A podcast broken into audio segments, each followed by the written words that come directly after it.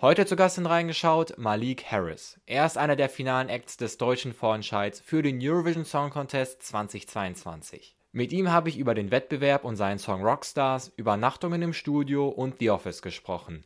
Das alles und noch viel mehr hört ihr jetzt hier in Reingeschaut. Mein Name ist Mark Linden und das hier ist Reingeschaut. Schön, dass ihr mit dabei seid.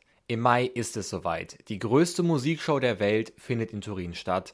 Und ich kann euch sagen, ich bin ein riesiger ESC-Fan, weshalb ich mich auch heute umso mehr auf meinen Gast freue. Malik Harris könnte Deutschland nämlich dieses Jahr beim Wettbewerb vertreten, denn er ist unter den finalen Acts des deutschen Vorentscheids. Dazu aber später mehr, als erstes schauen wir kurz auf den Werdegang des Künstlers. Malik Harris stammt aus einem sehr musikalischen Haushalt und faszinierte sich daher schon früh für Musik. Mit 15 Jahren zog er mit seiner Gitarre von Bar zu Bar, um vor Publikum zu spielen. Und in genau so einer Bar wurde er damals auch musikalisch entdeckt.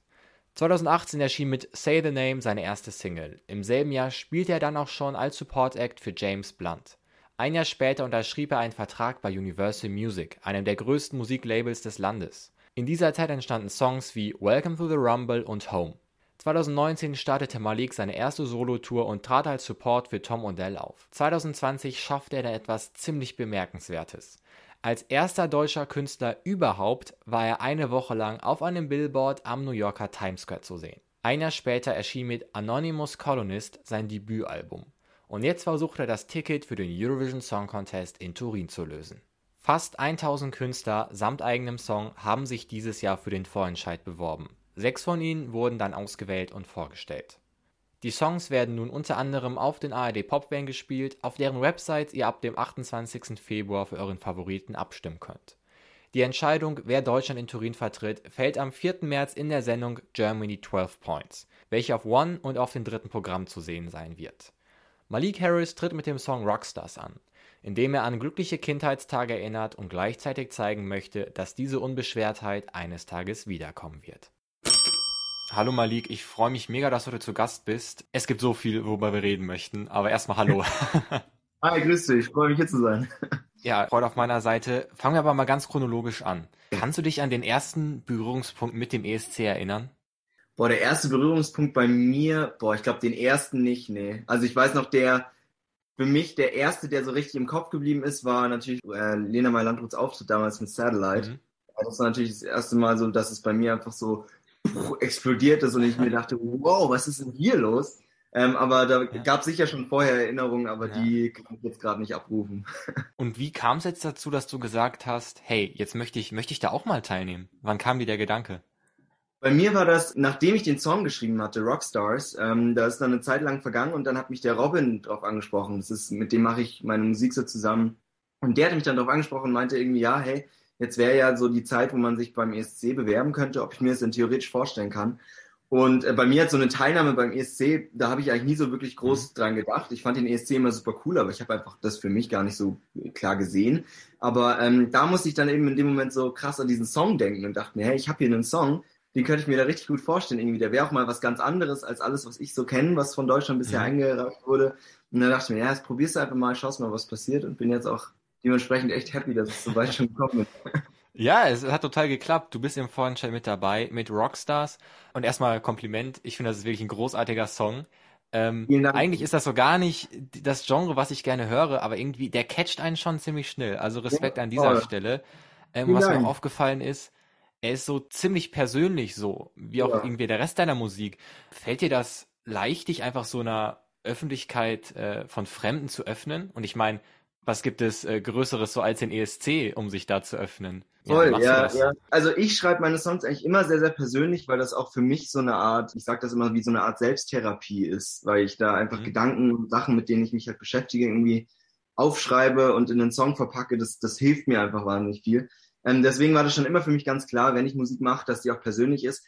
Mm, und dadurch fiel es mir eigentlich immer recht leicht, das auch mit Leuten zu teilen. Bei diesem Song muss ich wirklich sagen, bei Rockstars war es das erste Mal so, dass ich kurz ein bisschen Angst hatte, ihn rauszubringen, weil er dann doch so persönlich ist und vor allem so verletzlich eigentlich, dass ich da schon ein bisschen Sorgen hatte, aber andererseits dachte ich mir irgendwie, will ich das ja auch, gerade auch diese so persönlichen und verletzlichen Sachen mit der Welt teilen, weil ich eben auch das große Ziel habe, als Musiker mit meiner Musik bei Leuten so anzukommen, dass sie sich vielleicht auch damit identifizieren können. Und gerade bei so einem Text, Und bei so einem Song, der so persönlich ist, kann ich mir halt super gut vorstellen, gerade dann auch auf einer großen ESC-Bühne, dass man wahnsinnig viele Leute erreicht, die das dann hören und ja, sich vielleicht dann einfach nicht mehr so alleine fühlen mit den Gedanken, die sie ja. haben. Also ich weiß noch, für mich als Musikhörer war zum Beispiel 21 Pilots immer so eine krasse Inspiration und die haben mir so viel geholfen, einfach nur weil ich wusste, krass, denen geht's irgendwie genauso wie mir. Und wenn ich das Gefühl auch anderen Leuten weitergeben könnte, das wäre natürlich das Größte. Ja, total. Ist vielleicht auch irgendwie so eine, ist vielleicht ein bisschen paradox, aber vielleicht ist das auch so eine gewisse Art von Stärke, Schwäche zu zeigen. So, weißt du, was ich meine? Voll.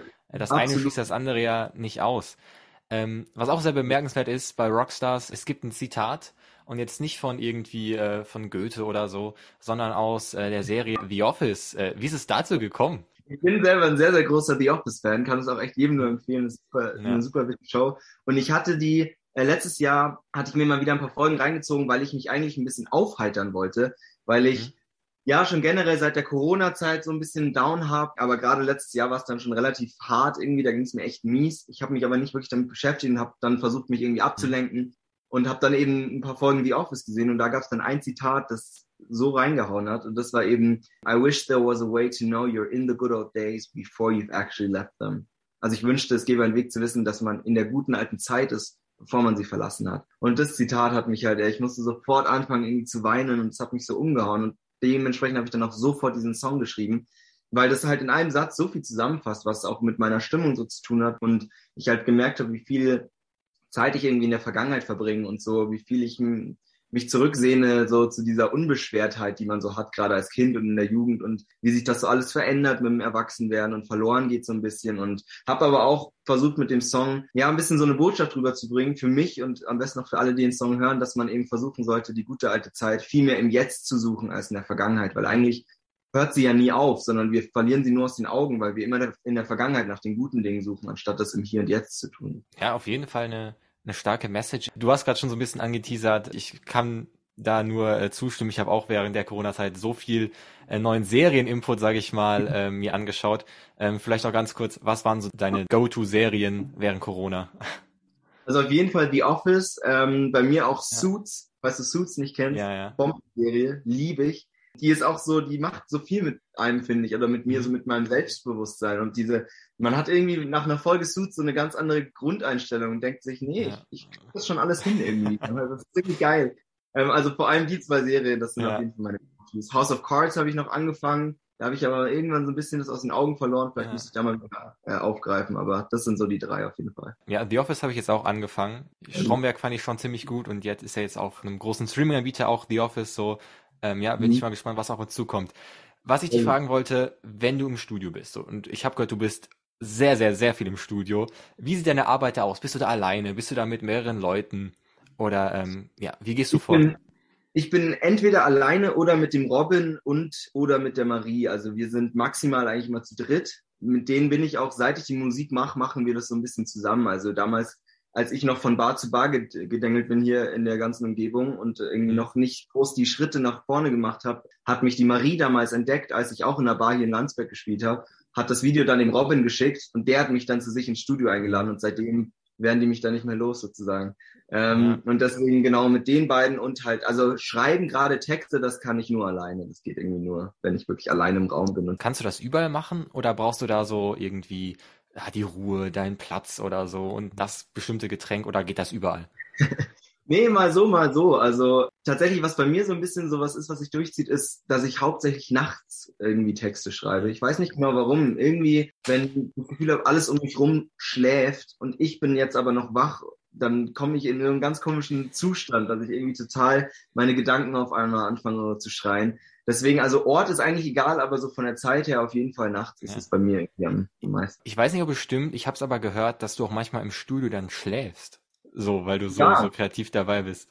Ständig eigentlich. Also hast du, da, hast du da wie so ein, also wie man das manchmal aus so Filmen kennt, wenn so Workaholics irgendwie noch so ein Bett im Büro haben, so ein Feldbett. Ist das, ist das auch im Studio dann bei dir so? Ja, das ist ein Sofa und ich habe einen Schlafsack. Lange Zeit nur mit Schlafsack auf dem Sofa gepennt, dann habe ich es irgendwann abgegradet und habe jetzt so eine kleine Matratze, die ich immer aufroll, ja. aufs Sofa schmeiße und so. Also ist nicht ganz Luxus, aber ist, für mich ist es Luxus, ja. weil ich halt immer mit Instrumenten und Musik um mich rum aufwache und das allein ist schon einfach ja. wert. Oh ja, ist tatsächlich genauso. was ist dann der, was ist dann der Go-To-Snack, wenn du nachts im Studio bist? Äh, auf jeden Fall was Schnelles. Also ich versuche ja immer äh, möglichst ja. vegan mich zu ernähren und dann, also es ist tatsächlich gar nicht so gesund, so wie ich es mache, weil ich immer nur irgendwas mache, was schnell geht. Schnell in eine Pfanne oder in den Ofen werfen, schnell rauf, raufbacken, weil ich halt die ganze Zeit irgendwie was an Musik machen bin und da mir nie die Zeit nehmen kann, da groß äh, zu kochen. Also ich glaube, allzu gesund mache ich es mir da nicht. ja, alles klar, aber ich glaube, wenn du, wenn man im Tunnel ist, ist das dann auch ziemlich egal. Ähm, ja. Du hast gerade schon gesagt, du bist im Studio, du machst Musik, du schreibst und schreibst. Was mich da immer interessiert ähm, bei Musikern, wie gut ist so die Quote von den Songs, die dann am Ende des Tages veröffentlicht werden?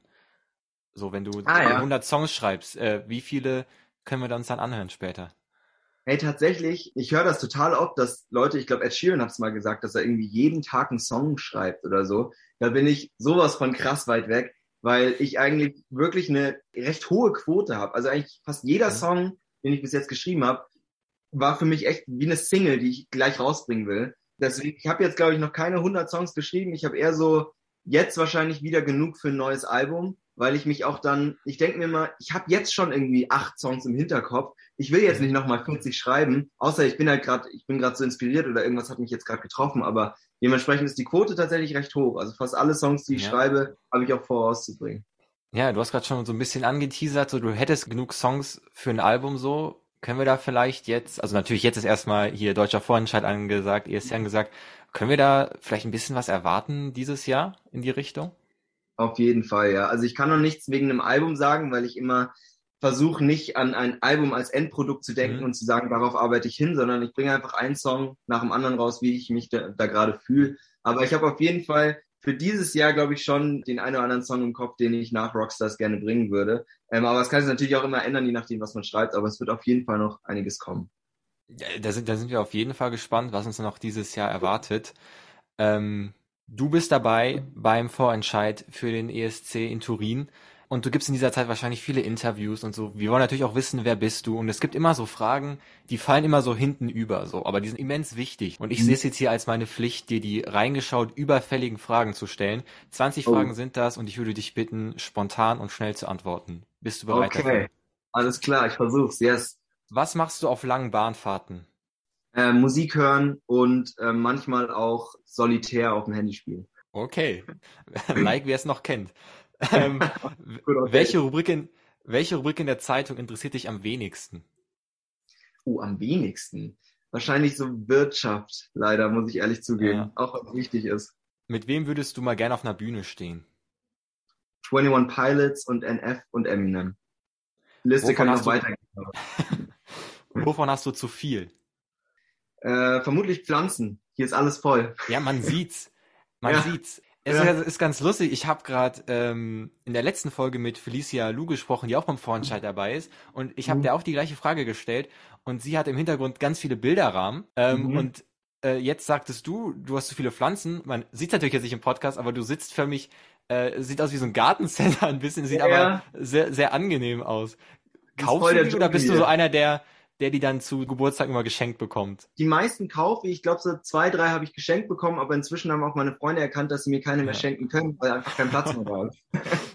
ja, wie viele hast du, wenn du, wenn du schätzen müsstest? Heiliger. 30 bestimmt. Boah.